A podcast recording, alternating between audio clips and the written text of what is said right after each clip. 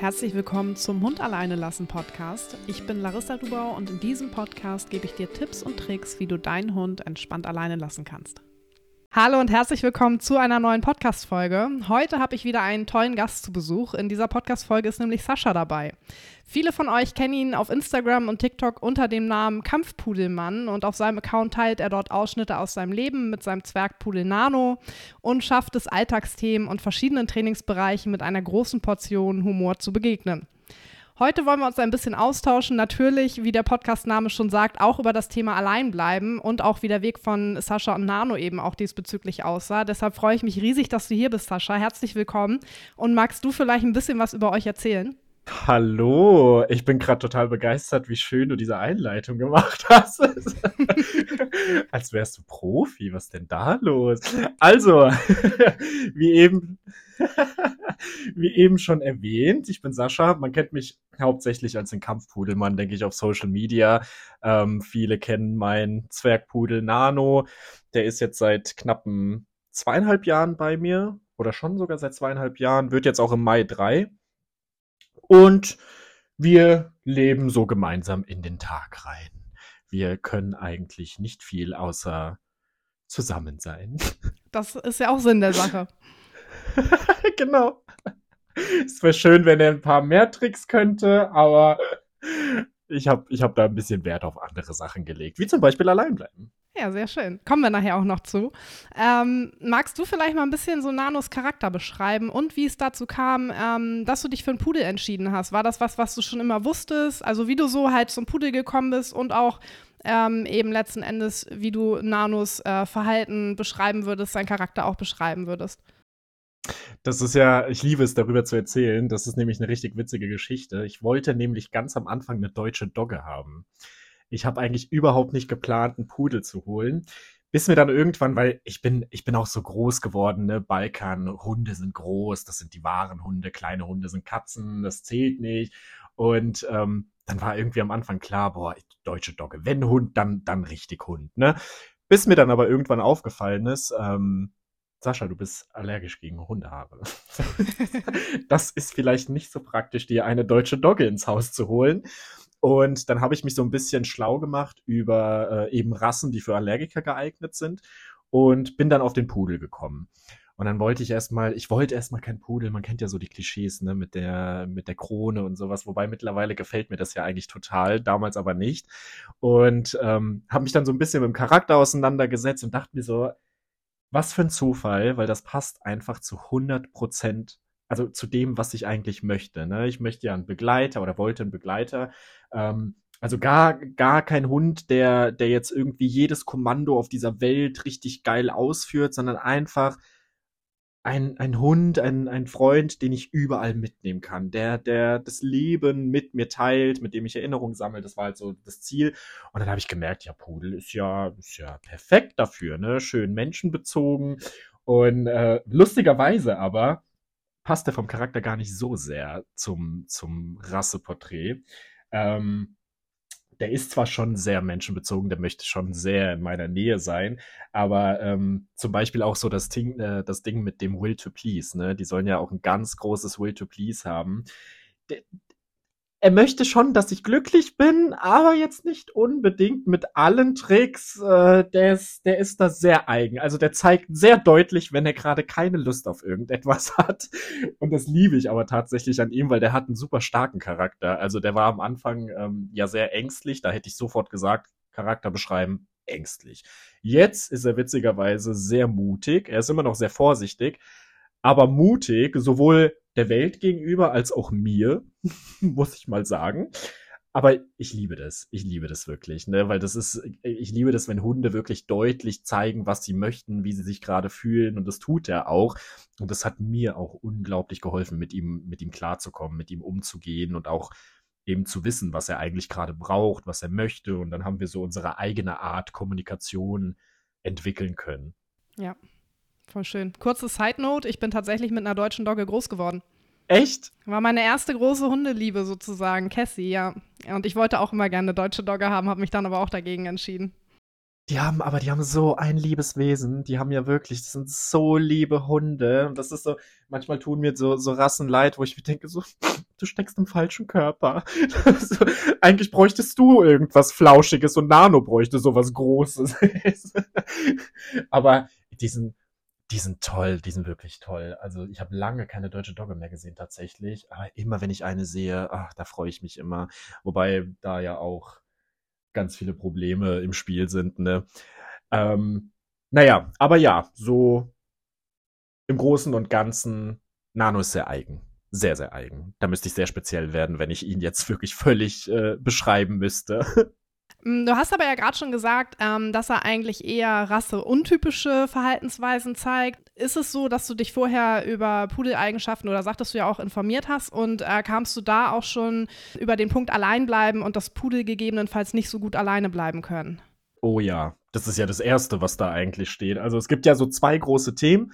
Einmal dieses Thema, die sind super leicht zu erziehen und dann das Thema, äh, die können nicht alleine bleiben.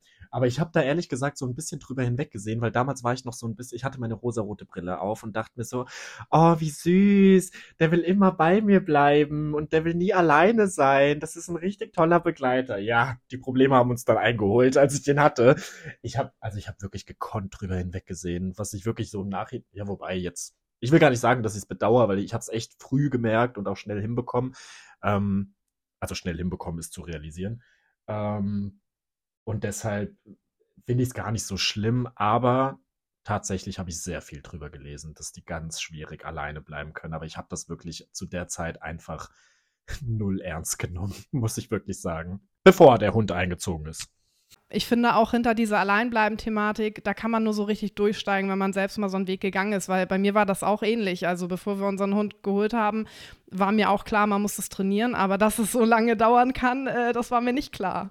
Und ähm, da sieht man dann halt auch gerne drüber hinweg und sagt, ja, das wird schon. Das ist ja nur allein bleiben, das muss man ein bisschen üben. Du hast mir ja jetzt schon im letzten Gespräch erzählt, dass der Weg bei euch gar nicht so leicht war. Wenn es jetzt auch nicht primär Trennungsstress war, so hattet ihr doch auch beim Alleinbleiben eure Herausforderungen. Magst du da mal ein bisschen erzählen? Ja, klar. Ähm, Nano war ein Hund, das war, das war eigentlich ganz witzig schon als Welpe, der ähm, war ja sehr ängstlich. Er hat einfach bei damals bei der Züchterin nicht, nicht vieles kennengelernt. Er hat alles bei mir kennengelernt, äh, was eben dazu geführt hat, dass jedes neue Geräusch gruselig war. Der hat sich super erschreckt, also wirklich vor allem. Also ich rede auch wirklich von zu Hause, ne? Also ich durfte ja nicht mal Tische verschieben oder Stühle oder so. Das war schon alles viel zu laut, viel zu fremd. Der war da teilweise so panisch unterwegs. Lustigerweise habe ich aber ganz schnell festgestellt, dass er von Anfang an, also der kam, ähm, ähm, der kam ja mit acht Wochen zu mir tatsächlich, ähm, da schon gar nicht so sehr an mir klebte, wenn nichts los war. Also wir sind natürlich, wir sind so reingegangen in die Wohnung und ne, und äh, der ist dann auch so ein bisschen äh, schon seinen Weg gegangen. Ne? Da habe ich gemerkt, okay, der ist schon sehr speziell in seinem Charakter. Ne? Irgendwie liebe ich das und hat sich das alles so schön angeguckt. Ne? Aber sobald dann irgendwie, sobald ich gehustet habe zum Beispiel, stand der neben mir. Sofort, der war sofort da. Da, da war sofort die Unsicherheit da. Und am Anfang habe ich das noch nicht so ganz verstanden, aber das kam wirklich relativ schnell dann, als wir dann auch draußen unterwegs waren, ne? dass er halt einfach sehr, sehr ängstlich war, was sowas angeht. Und ich das halt einfach alles mit ihm kennenlernen musste. Und dann hatten wir das Thema, dass wenn er, wenn ich dann, ich habe natürlich dann ähm, erstmal angefangen mit ne, Raum verlassen für eine Sekunde und sowas, ne, so diese, diese gängige Art, die man auch so bei Google sieht, ne? Und da habe ich äh, dann schnell gemerkt, der hat gar nicht so das Problem, alleine im Raum zu sein, solange es ruhig ist, solange nichts passiert. Also ich, das war sogar sogar ein Thema, wenn ich den Fernseher angelassen habe, da musste ich echt aufpassen, was da für Werbungen kam, ob das zu laut war, ob das zu, ob da komische Geräusche waren, weil sobald da irgendetwas war, was er nicht zuordnen konnte, stand der neben mir. Der ist sofort aufgesprungen und zu mir gekommen. Und da habe ich eben schnell gemerkt, okay, ich gehe mal stark davon aus, einfach nur Tür raus rein wird bei ihm nicht helfen beim Alleine sein. Ne? Das war damals einfach Bauchgefühl. Ne? Ich habe mir den so angeguckt und ich habe ja auch ganz viel Wert drauf gelegt, ihn kennenzulernen, auch als Charakter kennenzulernen. Ne? Und da habe ich dann eben ganz auf so kleine Sachen geachtet und habe dann gemerkt, okay, ich glaube, das wird sehr speziell, dieses Thema. Ne?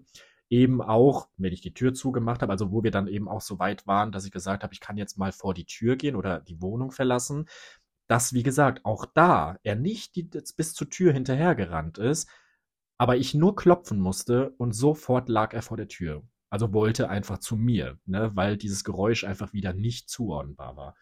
Und dementsprechend mussten wir da auf ganz, ganz andere Dinge Wert legen, als auf dieses raus, rein, raus, rein und, und eben mal länger und mal kürzer und wie auch immer. Ähm, war ein sehr spezieller Weg, muss ich sagen.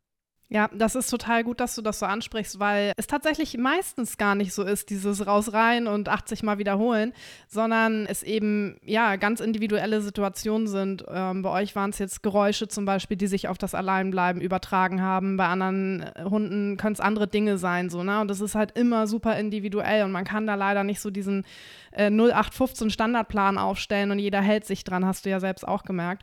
Ähm, worauf hast du dann Wert gelegt? Also wie wie hast du weitergemacht? Äh, viel mit Ruhe tatsächlich. Also bei ihm, ich habe irgendwann gemerkt, ähm, es gibt zwei Möglichkeiten. Entweder ich bringe ihm jetzt bei, dass das alles völlig normal ist, oder ich bringe ihm jetzt erstmal bei, solange ich ihm noch nicht beigebracht habe, dass alles normal ist, von selbst ein bisschen runterzukommen. Dass er eben, dass es eben okay ist, okay, du kannst dich gerade erschrecken, es ist völlig in Ordnung, aber du kannst danach auch wieder runterkommen. Und das war halt Arbeit. Das, das, das war schwierig. Aber da war ich sehr, ich muss es immer wieder sagen, ich war sehr menschlich unterwegs. Ich war halt wirklich, ich habe das irgendwie, als hätte ich jemanden an der Hand gehabt, den ich halt ständig begleite durch diese Zeit. Ne? Da war auch, da waren auch so Fälle, wo ich gesagt habe, okay, komm, wir finden den Kompromiss, dass wir sagen, ähm, ich bin da, aber wir gehen gemeinsam mal jetzt da durch. Ne? Also ich habe ihn jetzt nie, weil ich sehr schnell gemerkt habe, es bringt ihm überhaupt nichts, dass ich ihn irgendwie auf die Decke schicke oder so. Ne, es, es, es hat ihm nichts gebracht und das hat man sofort gemerkt. Ne? Der wurde sofort nervös, der dachte sich, oh mein Gott, was, wenn jetzt was passiert? Er ist nicht greifbar, ich darf hier nicht weg und habe das dann auch ganz schnell über Bord geworfen, die Methode. Ne? Und ich war dann wirklich ein Mensch, der stundenlang mit dem Hund am Körbchen war. Und wirklich eben da dann gesagt habe, guck mal, wir schlafen jetzt hier, beziehungsweise du schläfst hier, ich beschäftige mich, da kommen ein paar Geräusche, ich bin direkt da und zeige dir direkt, du kannst weiter schlafen. Ne? Aber das geht natürlich nicht von heute auf morgen. Das ist, ne, und auch wenn ich irgendwie in einem anderen Raum war und er kam dann, weil irgendwas geknallt hat, bin ich, ich bin mit ihm zurück tatsächlich. Also ich habe jetzt nicht gesagt, gut, wir lassen das jetzt hier so stehen, sondern ich bin wirklich mit ihm zurück, aber zusammen, habe mich da hingesetzt oder auch gestellt oder wie auch immer, kam immer auf die Situation an um ihm einfach eigentlich sogar sehr stillschweigend einfach zu sagen, ey, ich bin da. Ne? Wenn du Körperkontakt brauchst, ich bin da auch gerade da. Manchmal war es eben schlimmer als, als andere Male. Manchmal brauchte er zum Beispiel auch Körperkontakt, um, um wieder runterzukommen. Manchmal hat es gereicht, wenn ich einen Meter von ihm entfernt war. Ne? Und so habe ich dann angefangen, so ein bisschen die Distanz zu erweitern mit diesem, ich begleite dich auf deinen Weg, ne? So, dass, dass wir dann irgendwann so waren, dass ich gesagt habe, komm, ich begleite dich jetzt mal auf, äh, auf der Hälfte des Weges, ne? Und dann ist er auch schon so selbstständig wieder zurück und hat gemerkt, ne, hat sich dann auch direkt wieder hingelegt. Ähm, und so konnte ich dann die Distanz so ein bisschen erweitern, bis es tatsächlich so weit war, natürlich parallel mit diesen ganzen Geräusche kennenlernen, dass er halt wirklich bei so Geräuschen keine Probleme mehr hatte. Ne? Und er ist dann wirklich dann auch liegen geblieben und hat dann wirklich gelernt, ruhig zu werden. Und auch jetzt hat er immer mal wieder so Schreckmomente, aber immer schneller kommt er davon runter, immer schneller. Ich muss manchmal noch ein bisschen nachhelfen, wenn es wirklich ein Riesenschreckmoment war, in dem eben Körperkontakt oder so, ne? Aber der kommt immer, immer schneller von selbst runter. Und das hat er eben gelernt, wenn ich da bin, damit er das eben auch anwenden kann, wenn ich nicht da bin. Das war so das Ziel des Ganzen. Ne? Also, weil ich, ich glaube, ihm war sehr schnell bewusst, dass ich wiederkomme. Er hatte, glaube ich, nicht so die Angst, dass ich wegbleibe und er alleine hier ist, sondern einfach, was wenn, ne? Was, wenn jetzt hier irgendwas passiert, was ich nicht zuordnen kann? Wie komme ich an ihn? Er ist ja jetzt nicht da, ne? Und das war halt so diese, diese, diese Hilfe, zur selbstständigen Beruhigung, sagen wir es so. Ne? Wie gesagt, aber parallel zu, wir lernen mal ein paar Geräusche kennen. Ja, genau. Also das, was du sagst äh, oder beschreibst, ist ja im Grunde, dass du seine Strategie warst für die Bewältigung dieser Geräusche, ja. die ihm Angst gemacht haben. Und äh, finde ich halt mega cool, wie du da intuitiv ja schon vorgegangen bist und, und gesagt hast, hey, ich gehe das jetzt einfach mal so an, wie ich möchte, dass jemand das mit mir angehen würde. Und zwar mir das ganz kleinschrittig zeigt. Und dadurch eben hast du es ja geschafft, dass er seine eigenen Strategien entwickelt, eben wenn du auch nicht da bist. Ähm, richtig, richtig cool. Was ich auch total gut fand, was du mir auch beim letzten Mal erzählt hast, ist, dass du immer Wert drauf gelegt hast, dass er entspannt ist beim Alleinbleiben und nicht eben nur in Anführungszeichen ruhig, weil da gibt es ja einen ganz, ganz großen Unterschied. Oh ja. Ähm, wie kamst du dazu? Weil das ist ja jetzt nichts, was du irgendwie überall findest als Tipp, achte drauf, dass dein Hund entspannt ist und nicht nur ruhig, sondern da muss man ja erstmal das verstehen, was damit gemeint ist. Wie kam es bei dir, dass du gesagt hast, hey, das ist mir super wichtig? Das war pure Beobachtung wieder. Ne? Ich habe ja eine Kamera, die hatte ich auch schon immer. Witzigerweise ähm, benutze ich die heute noch, aber das ist große Gewohnheit, muss ich sagen. Ich gucke da so gut wie nie rein, aber die steht halt da noch. Ne? Das ist so, ich weiß nicht, das bleibt auch so. Ähm, und da habe ich dann natürlich immer geguckt, wie ist er so drauf, wenn ich überhaupt weg bin, was macht er, ne? Und bin manchmal dann auch hier so eine Runde spazieren gegangen, dass ich mich auch so ein bisschen entferne vom, vom Haus und habe dann relativ am Anfang gemerkt, wenn er jetzt nicht abgelenkt war, er ist zwar ruhig, er bellt nicht, er fiebst nicht, er jault nicht, er sitzt aber stocksteif vor der Tür. Der kam, das, das war für mich einfach nicht zur Ruhe kommen. So, das heißt für mich, also zur Ruhe kommen, man kennt richtig schlafende Hunde, ne, so richtig plattgedrückte Hunde, wenn sie richtig schlafen. Und das war das einfach nicht, ne? Und da ist mir dann bewusst geworden, okay, mein Hund schläft super viel, aber jetzt schläft er seit 20 Minuten nicht, weil er da vor der Tür sitzt und zwar richtig steif. Und es sah halt einfach, ich, ich könnte sogar wetten, dass er zitternd davor stand, weil er wirklich Angst hatte, ne? Und da habe ich dann gemerkt, okay, es macht dann doch einen Unterschied, ist er jetzt einfach nur ruhig und bellt nicht? Oder entspannt er wirklich? Und mein Hund hat am Anfang einfach nur leise gelitten. Ne? Also, das kennen wir auch von uns. Es gibt, es gibt Leiden, wo man wirklich schreit und es gibt Leiden, was einfach viel tiefgründiger ist, was weh tut, aber man sich halt nicht geholfen fühlt mit diesem Schreien. Und das war auch für mich zum Beispiel ähm, ganz am Anfang schon sehr logisch, den Hund nicht jaulen zu lassen, weil ich mir dann auch so gedacht habe, der jault, weil er mich ruft, weil er Panik hat. Ich möchte, dass er weiß, dass ich komme, wenn, also das war vielleicht, ne, so, ich meine, wann jault schon ein Hund? Mein Hund hat seit Jahren nicht mehr gejault, ne, das ist ja wirklich eine Situation, die ist nicht üblich bei einem Hund. Ne? Und da denke ich mir, ich, ich habe das nicht übers Herz gebracht. Ich habe es nicht übers Herz gebracht, da draußen zu bleiben. Ich bin sofort immer nach Hause und bin auch gekommen. Natürlich gibt man dem Hund dann das Gefühl, okay, ich jaule und der kommt. Aber genau das wollte ich ja geben in dem Moment, ne? Dass wenn es hart auf hart kommt, und wir arbeiten daran, dass wir, dass wir es nicht hart auf hart kommen lassen, aber wenn, bin ich da und ich komme weil ich begleite dich dadurch, so wie du mich durch mein Leben begleitest einfach. Ne? Auch wenn das total weicheiermäßig klingt gerade, aber ich habe das halt einfach rein, ich habe das nicht übers Herz bekommen, es anders zu machen. Das, das ging gar nicht. Ja, das ist auch genau richtig. Dieser Tipp, äh, komm bloß nicht rein, wenn dein Hund bellt. Ja, klar, theoretisch kann es sich so verknüpfen, keine Frage. Ähm, aber bei Hunden ähm, die jetzt zum Beispiel wirklich unter Trennungsstress leiden oder aus irgendeinem anderen Grund beim Alleinbleiben ja, leiden, sei es still oder laut, ähm, steht halt diese Emotion im Vordergrund. Und wenn du dann eben nicht zurückkommst, dann verstärkt sich ja auch immer wieder diese Situation mit mir geht's schlecht. Ähm, von daher bin ich auch immer Fan davon zu sagen, hey, komm zurück, und dann schaust du nächstes Mal, dass du vielleicht ein bisschen kürzer wegbleibst, damit es gar nicht so weit kommt. Ja. Äh, damit es sich eben auch entsprechend positiv verknüpfen kann, ja. Und das, was du gerade sagtest mit dem stillen Leiden, ist halt auch ein, ein Riesenthema. Es gibt viele, viele Hunde, die leider still leiden. Und auch ein guter Punkt, finde ich zur Verdeutlichung auch immer ganz wichtig, es ist einmal situationsabhängig, auch bei uns Menschen, wie reagieren wir, aber auch typabhängig. Das heißt, wir haben ja auch äh, Menschentypen, die jetzt in genau der gleichen äh, Situation anders reagieren als Mensch B. Das heißt, der eine läuft vielleicht in einer Paniksituation schreiend davon und der andere erstarrt total und sagt gar nichts. Und so ist es eben auch bei den Hunden, ne?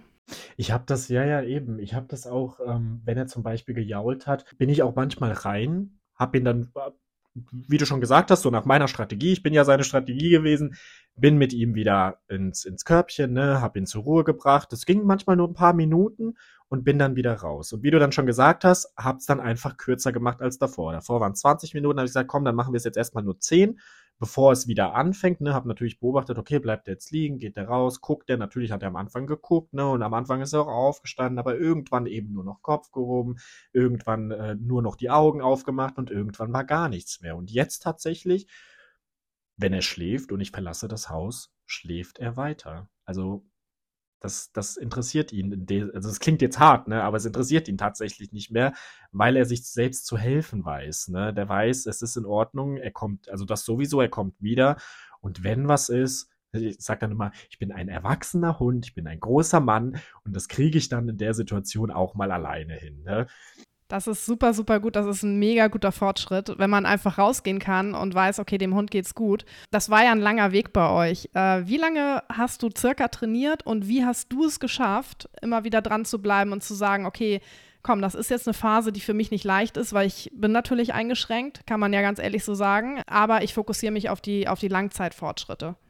Also ich sag mal so, ich sag immer, intensiv habe ich so ein Jahr daran gearbeitet. Also wo ich wirklich gesagt habe, wir, wir gehen jetzt intensiv an dieses Thema ran, weil es halt auch ein großes Thema bei uns war. Das war so das Thema am Anfang. Ne?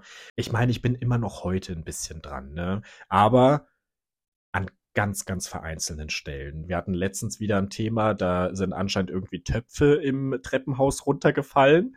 So, wer kennt schon dieses Geräusch, wenn Töpfe runterfallen? So, da hatten wir wieder so einen Moment, der hat zwar nicht, der ist nicht in Panik geraten, aber ich kam nach Hause und der war völlig über sich, der war völlig überdreht. Da habe ich dann gemerkt, okay, irgendwas stimmt nicht, ne? Aber das passiert, weiß ich nicht, zweimal im Jahr, ne? Wenn's, wenn's hochkommt sogar. Ähm, aber so ganz intensiv, dass, dass wir so weit kommen konnten, war wirklich ein gutes Jahr. Sogar ein bisschen drüber als ein Jahr. Und ich glaube, ich hatte einfach immer im Kopf ich bin mir ich war mir einfach so sehr sicher, dass es besser werden wird dadurch. Ich war mir so ich war so fest und radikal davon überzeugt, dass dieser Weg, den wir jetzt gerade gehen, der richtige Weg ist, den wir für uns gefunden haben und das wird funktionieren. Und ich werde mir jetzt ein Jahr lang auf die Lippen, Zähne, Ohren, Nase beißen müssen, um das durchzuziehen, weil ich habe auch immer so ein bisschen gedacht, ey, ganz ehrlich, das ist auch nicht für mich nicht einfach, sondern für ihn ja auch, ne? Also er hat ja auch Unmengen Arbeit damit. Das ist da, da hängt ja nicht nur ich dran. Und manchmal dachte ich dann so, oh, Nee, äh, er verlässt sich so, so sehr auf mich. Ich muss da, ich muss da jetzt dranbleiben, ne? Und wir sind, und ich habe halt immer so die ganz kleinen Schritte, ne? Dass ich wirklich auch, wie ich es vorhin erzählt habe, dass ich gesagt habe, ey, ich begleite ihn jetzt schon einen Schritt weniger zu seinem Körbchen als, als vor drei Wochen, ne? Und das waren diese Fortschritte, die ich immer gefeiert habe. Ich bin immer ganz kleinschrittig mit meinen Fortschritten, dass ich sage, also selbst wenn wenn ich irgendwie ein bellendes Problem hätte mit ihm, ne, dass er jetzt irgendwie in die Leine springt, wenn, wenn wir unterwegs sind bei einem Hund.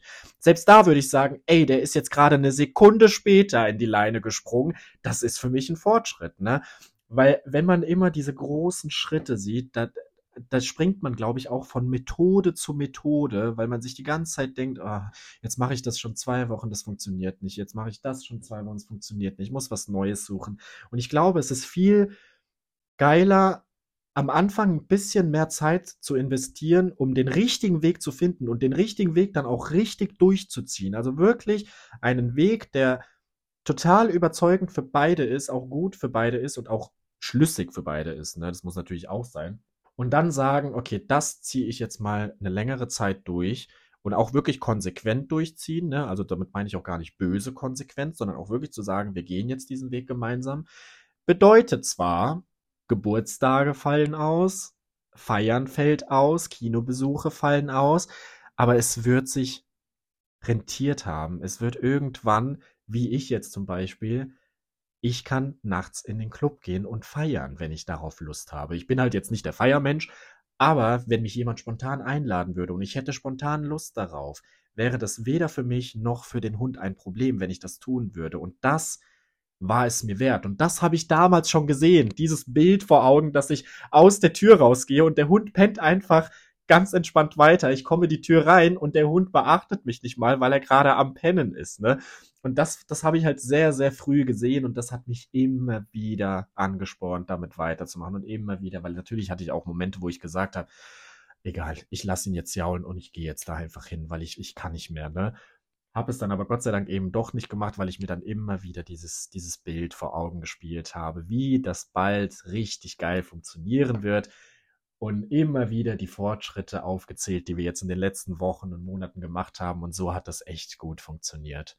Richtig gut. Hattest du eigentlich auch mal Momente, fällt mir gerade so ein, wo du ähm, dich auch unsicher im Training gefühlt hast oder gesagt hast, so, oh, also wo du dir selbst auch Druck gemacht hast? Äh, immer. Immer. Ich will, also ich bin ein Tester. Ich bin wirklich ein Tester, ne? Weil ich bin ja, ich bin ja kein Mensch, der sagt, äh, ich mache XY und mache das immer, sondern ich beobachte viel, ich teste auch viel. Ich gucke immer, wenn ich gewisse Sachen mache oder auch wenn der Hund gewisse Sachen macht, wie reagiert der jetzt eigentlich? Wie, wie empfindet der das auch? Ne? Also empfindet er das vielleicht auch irgendwie als aggressiv zum Beispiel, ne? So, also äh, wie, wie fühlt er sich? Ist das, also, ne, auch mit, mit zum Beispiel meinen Tonlagen habe ich immer früher viel gespielt. Ne? So, wie, wie benimmt er sich eigentlich, wenn ich hoch rede? Wie benimmt er sich, wenn ich tief rede? Wie benimmt er sich, wenn ich am Telefon jetzt gerade gar nicht ihm gegenüber, aber am Telefon lauter werde, ne?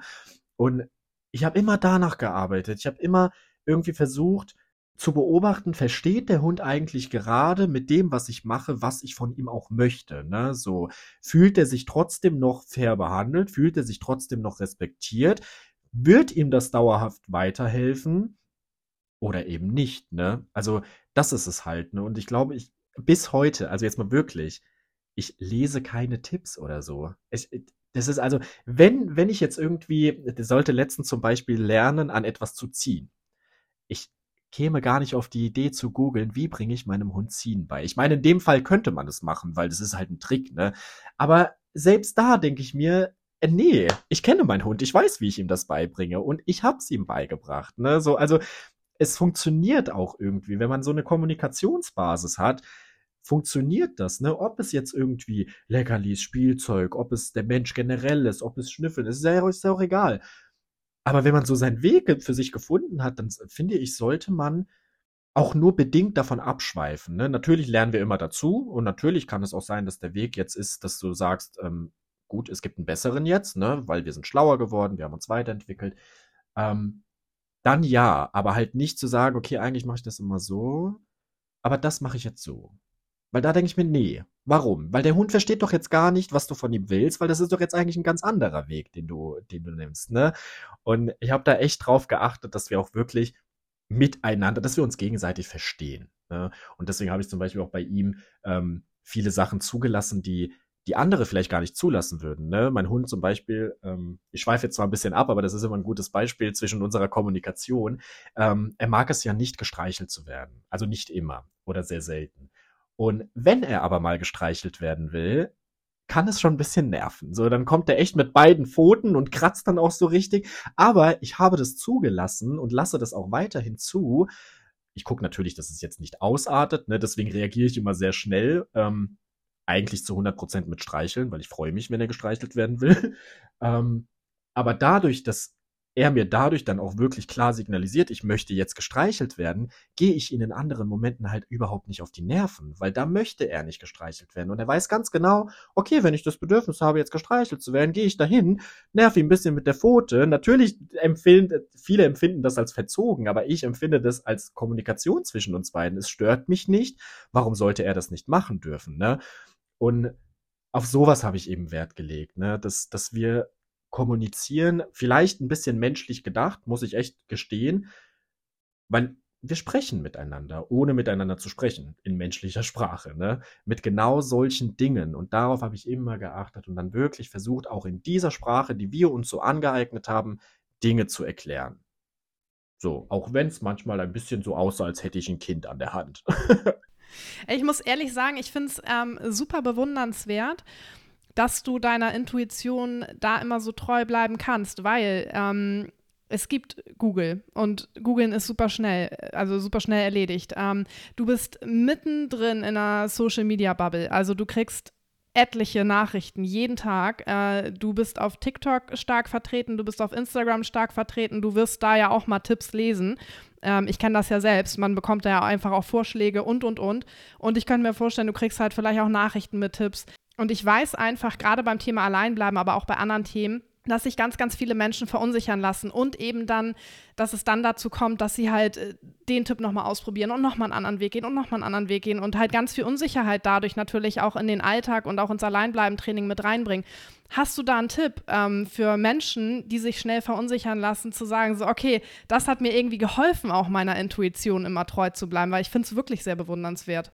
Also, es gibt da tatsächlich, ich sage ja immer, man muss ein bisschen um die Ecke denken. Und da habe ich tatsächlich auch immer um die Ecke gedacht, weil ich mir, wenn ich jetzt irgendwie einen Tipp bekommen habe, habe ich das, habe ich nicht einfach gesagt, jo, ähm, klingt plausibel, ich mache das, sondern warum bringt mich das jetzt zum Nachdenken eigentlich? Ich war doch bis jetzt so überzeugt von meiner Sache. Warum denke ich jetzt darüber nach?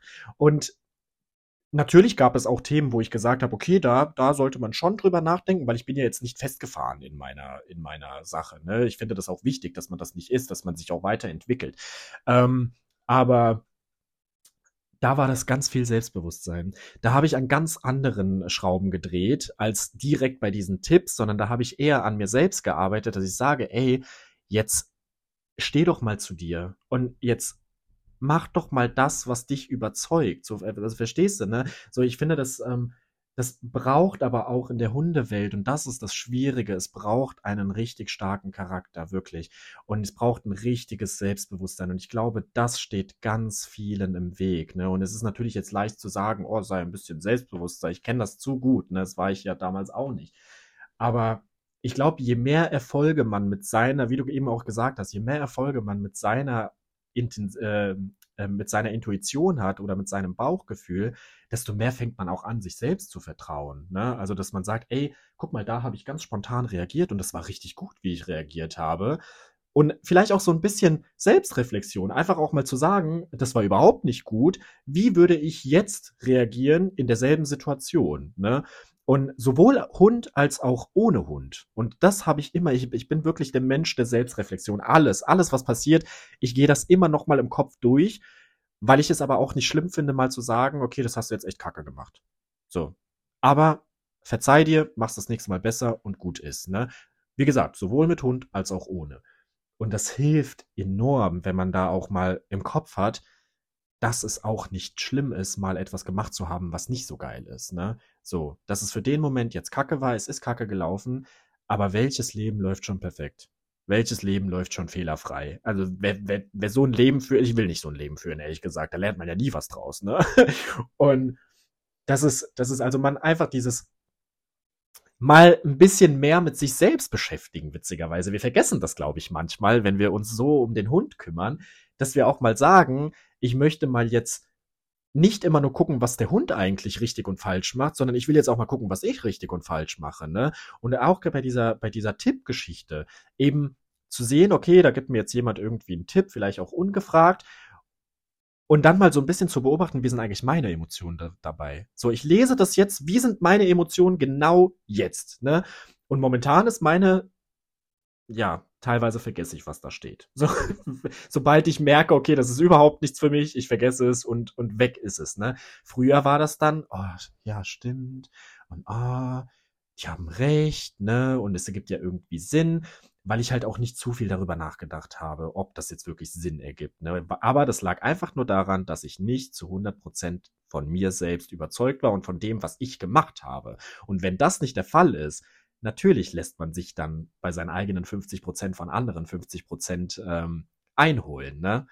Und das ist, glaube ich, ganz, ganz wichtig, dass man da lernt, ähm, auch mal ein bisschen sich selbst zu vertrauen dass man gewisse Dinge auch durchaus durch Bauchgefühl richtig machen kann. Jetzt nicht alles, will ich gar nicht behaupten, ähm, was auch nicht schlimm ist, aber so ein paar Kleinigkeiten dann doch. Ja, vieles sogar. Also auch da wieder gerade beim Thema Alleinbleiben. Ich spreche so viel mit Menschen, die sagen, hey, mein Bauchgefühl war ein komplett anderes, aber ich sollte da irgendwie Töpfe gegen, den, äh, gegen die Box knallen. Ich habe es gemacht, fühlte sich nicht gut an, würde ich nie wieder machen. Was ich aber auch noch gerade dachte, wo du sagtest, ähm, auch sich selbst Fehler zu verzeihen. Völlig off-topic vom Hundethema. Ich habe irgendwann mal gelesen, dass irgendein Manager oder Chef oder was weiß ich gesagt hat, hey, ich freue mich, wenn meine Mitarbeiter Fehler machen, weil ich sehe, dass dadurch Entwicklung stattfindet.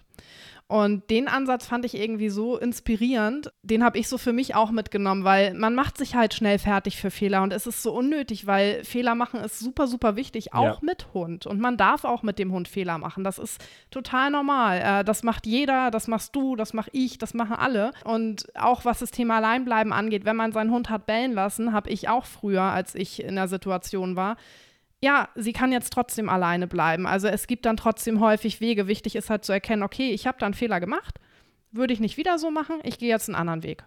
Ich finde halt auch, je stärker die Beziehung zum Hund, desto, also es klingt jetzt total dumm, aber desto mehr Fehler kann die ganze Beziehung auch tragen. Ne? Das denke ich mir immer. Und klar, am Anfang ist man da so ein bisschen vorsichtiger, man hat noch nicht so die Beziehung, man möchte nicht viel falsch machen. Ne? Und aber irgendwann, zum Beispiel jetzt, bin ich halt auch entspannter geworden, wenn ich sage, okay, das war jetzt ein bisschen unfair meinem Hund gegenüber, aber unsere Beziehung ist stark genug, um das jetzt aushalten zu können. Ne? So, der weiß, das war jetzt nicht wirklich mein Plan des Ganzen. Es ist jetzt blöd gelaufen, aber dann ist auch wieder gut, das kriegen wir hin, so, ne, weil er mir dann auch irgendwie so ein bisschen vertraut. Also, das stelle ich mir jetzt mal ganz menschlich vor, dass er mir so ein bisschen vertraut, okay, das war jetzt echt blöd, aber ich weiß, beim nächsten Mal wird's besser, weil der macht sich Gedanken darüber, der Mann da. Und ähm, das ist ja dieses, diese, so Gedanken, auch wenn es, wie gesagt, ein bisschen Vermenschlichung ist, das muss man einfach sagen, ich gebe das auch zu. Aber die Gedanken haben mir auch enorm geholfen mit dem Ganzen. Ne? Das einfach mal so ein bisschen in menschliche Sprache zu verfassen, was da eigentlich passiert. Und ich muss auch gestehen, so wie ich meinen Hund kennengelernt habe, kann ich das sehr gut in menschlicher Sprache verfassen, was er gerade denkt oder fühlt oder ne. Ähm, aber einfach, weil ich ihn jetzt ein paar Jahre kennengelernt habe und wir halt einfach 24/7 fast verbringen und ich ihn halt wirklich dauerhaft beobachte, genauso wie er mich. Der studiert mich ja auch und der weiß ganz genau, ob jetzt von mir irgendwas Absicht war oder gewollt oder ne. Also so wie wir hündisches Verhalten einordnen, so ordnen die, glaube ich, auch menschliches Verhalten ein. Ne? Dass die sagen, okay, jetzt war der mal wieder ein bisschen Depp, hatte Ausraster, jetzt ist er sauer, jetzt auch das und so. Ähm, ja. Und damit lernen die, glaube ich, auch umzugehen. Ja, absolut. Auch richtig schön. Ich freue mich, äh, dass ihr da euren Weg gefunden habt und äh, danke dir auf jeden Fall für deinen Bericht. Gibt es etwas, was du unseren Zuhörern zum Ende der Folge noch mit auf den Weg geben möchtest? Ich bin ja ein Mensch, der immer wieder daran erinnert, dass äh, wir auch nur Menschen sind. Und ich finde das enorm wichtig, weil es gibt bei mir, das, das merke ich heute noch, es gibt so einen schmalen Grad zwischen, ähm, da muss er jetzt durch, er muss das lernen und das kriege ich nicht hin, mit mir selbst vereinbart, ne? Oder auch vielleicht der Hund nicht selbst vereinbart. Aber ich bleibe jetzt mal beim Menschen, ne? Das zum Beispiel dieses, ähm, oh, gestern konnte er 10 Minuten, also jetzt krass gesagt, heute machen wir mal 15. Und ab der zehnten Minute werde ich dann nervös wie Sau und frag mich, warum nehmen wir nicht einfach die Mitte? Warum machen wir heute nicht zwölfeinhalb Minuten? Dass ich mich auch mal ein bisschen entspannen kann, wenn sowas passiert, ne? Dass ich auch mal sagen kann, ich bin jetzt wirklich entspannt, wenn ich draußen bin und nicht nur die ganze Zeit auf den Hund achten. Natürlich ist das auch wichtig, ne? Und das ist auch nicht beim Alleinsein so. Das ist auch bei anderen Sachen so. Und das hilft auch ganz viel bei diesen, bei den Tipps, ne? Dass man wirklich sagt, ähm, das schaffe ich rein menschlich gar nicht. Das kann ich nicht, ne? So. Und das machen, glaube ich, ganz wenige, dass ganz wenige dann sagen, ich will das jetzt nicht machen, weil ich das nicht hinbekomme. Also gar nicht, weil es dem Hund jetzt nicht helfen würde, sondern weil ich persönlich das nicht hinbekomme. Und dann gibt es halt die Möglichkeit zu sagen, okay, ich lerne jetzt, das irgendwie hinzubekommen. Oder ich sage, nein, wir machen es jetzt anders. So, ne? Und ich war immer so ein Mittelding. So, dass ich bei manchen gesagt habe, okay, da taste ich mich jetzt zusammen mit dem Hund ran, bis wir uns in der Mitte treffen. Und da gab es auch Sachen, wo ich gesagt habe, nö, da will ich mich rein menschlich gar nicht rantasten, weil das werde ich sowieso nie machen wollen. Ich, kann ich auch gar nicht, ne, weil ich bin ja auch ein Individuum. Und das äh, genau wie er. Und wir müssen ja zusammen, wir sind so verschieden, müssen ja irgendwie ein Leben zusammen hinbekommen, ne? Und das besteht halt auch aus zwei Seiten. Dass eben nicht ich immer sage, das ziehen wir jetzt durch, sondern dass er auch vielleicht mal mir gegenüber sagt, nee, das ziehen wir jetzt durch, ne? Dass er sagt, ich kann 15 Minuten alleine sein, du bleibst jetzt mal draußen, ne? Und das ist halt ähm, das, was ich ganz wichtig finde, weil wir, wir setzen uns manchmal viel zu weit zurück, was den Hund angeht. Und das finde ich, ähm, manchmal in manchen Fällen ganz, ganz fatal, ne? Vor allem, weil der Hund sowas auch merkt. Ja, super wichtig. Also Sascha, vielen Dank, dass du heute dabei warst und dass du so viel von euch berichtet hast, von eurem Weg und wir auch viel über die Intuition und das Bauchgefühl sprechen konnten. Ich glaube, da konntest du ganz, ganz vielen Menschen mit was auf den Weg geben. Und ja, mach weiter so wie bisher. Ich freue mich selbst immer, gerade an stressigen Tagen, mir bei dir auf dem Kanal eine Portion Humor abzuholen und äh, freue mich da sehr immer über deine Reels und auch Stories. Von daher ähm, mach weiter wie bisher und danke, dass du hier heute dabei warst. Vielen Dank für die Einladung. Vielen, vielen Dank. Es hat echt Spaß gemacht. Und damit kommen wir auch zum Ende dieser Podcast-Folge. Wenn du magst, schalte beim nächsten Mal wieder rein. Wir hören uns hier in zwei Wochen wieder und bis dahin wünschen wir euch einen schönen Tag und eine gute Zeit.